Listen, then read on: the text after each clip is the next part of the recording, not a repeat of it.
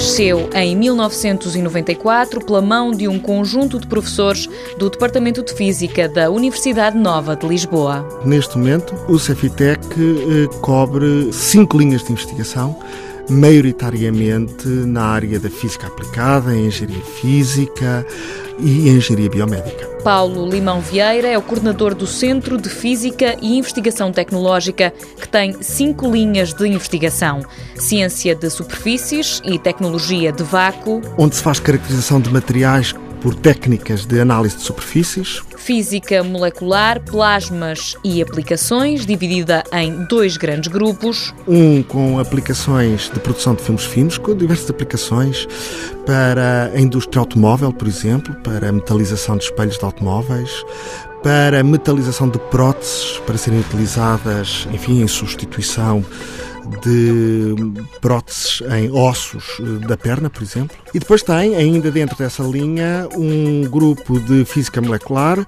onde maioritariamente se estudam processos de degradação de compostos de natureza biológica. A terceira linha é da instrumentação. E resto, tem estado muito ligada a projetos com a European Space Agency, a ESA, e também algum desenvolvimento para aproveitamento da energia solar à custa de um chamado laser solar. A engenharia biomédica com aplicações várias. Desde questões relacionadas com ressonância magnética, engenharia de tecidos, fluxos em vasos sanguíneos, questões relacionadas com a postura. E por último, sistemas moleculares funcionais. Se dedica ao desenvolvimento de sensores e, enfim, aquilo que nós chamamos em linguagem mais científica, mimetização de estruturas solares para se poder perceber alguns fenómenos de transporte e de degradação em determinadas condições. No total, o Cefitec tem 32 doutorados, colaboradores internacionais da Austrália até a América do Sul e vários estudantes de mestrado e doutoramento.